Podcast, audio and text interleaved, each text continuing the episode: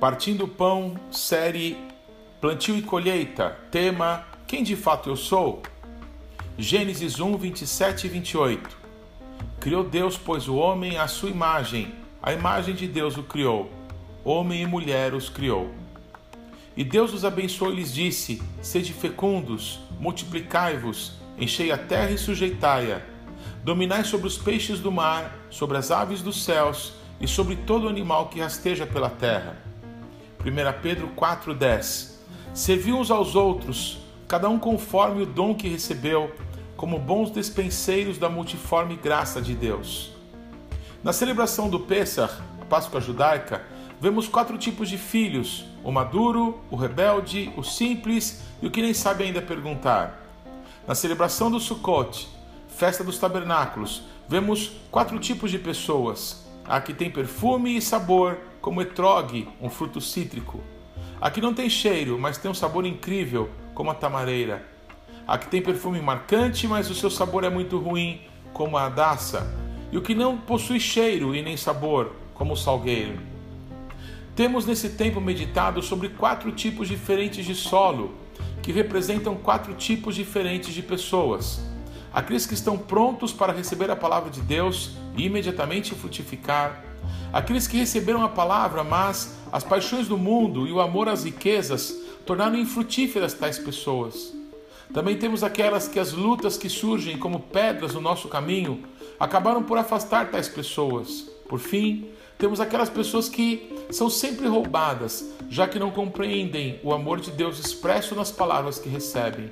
Enfim, mais uma vez, quatro tipos de pessoas. Há quem veja que essas quatro características se apresentam em diferentes fases da vida de uma pessoa, como de alguém que não compreende nada como um bebê, mas pode amadurecer até transformar-se numa terra preparada, ser um filho maduro, uma pessoa realmente extraordinária. Isso nos ajuda muito a entender como lidar com as pessoas.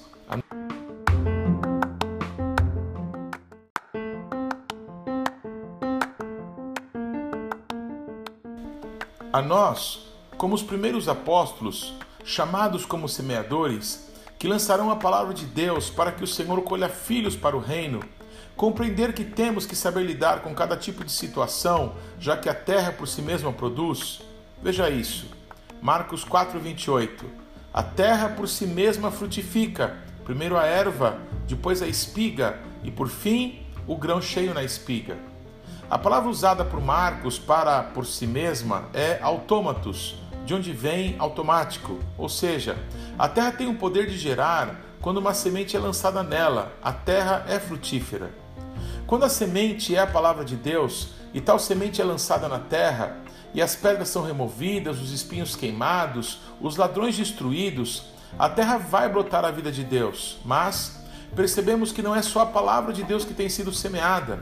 Também muitíssima coisa como joio, como ervas daninhas, tem sido semeadas e porque a terra produz por si mesma, automaticamente, muita coisa bastante distante da vontade de Deus tem aparecido nas nossas vidas. Não parece ser isso o que a Bíblia diz. Deus plantou um jardim no Éden, com todo tipo de árvores agradáveis à vista e boas ao paladar, mas também diz que, por causa do pecado, a terra foi amaldiçoada e passou a produzir espinhos e abrolhos. O que mudou? Quem mudou? A terra? Ela continua produzindo. A terra gera o que for lançado nela.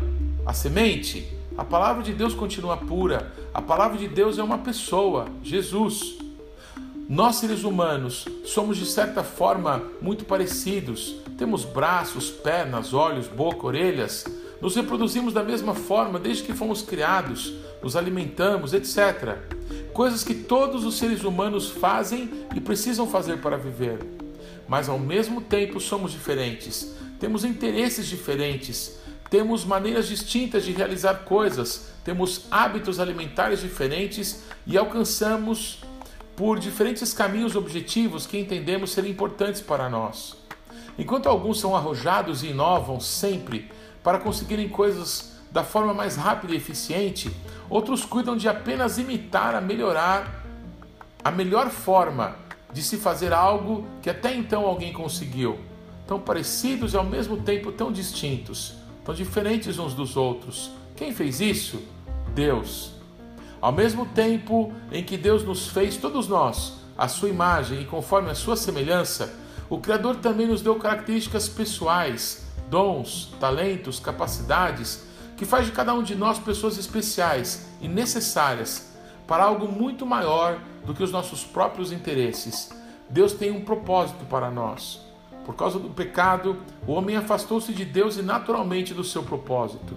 Esse propósito precisa ser manifesto num determinado tempo.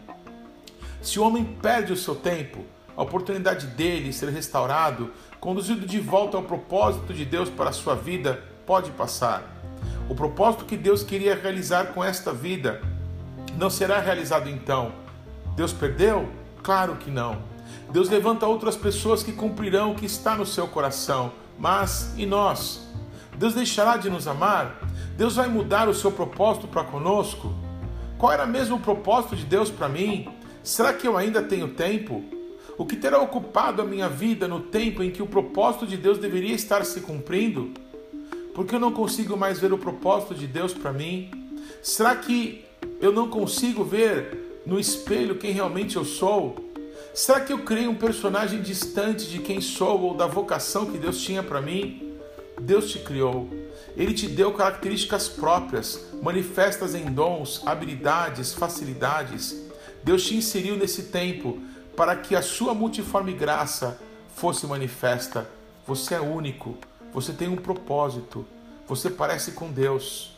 Muitas perguntas, mas quem de fato você é? Deus te abençoe.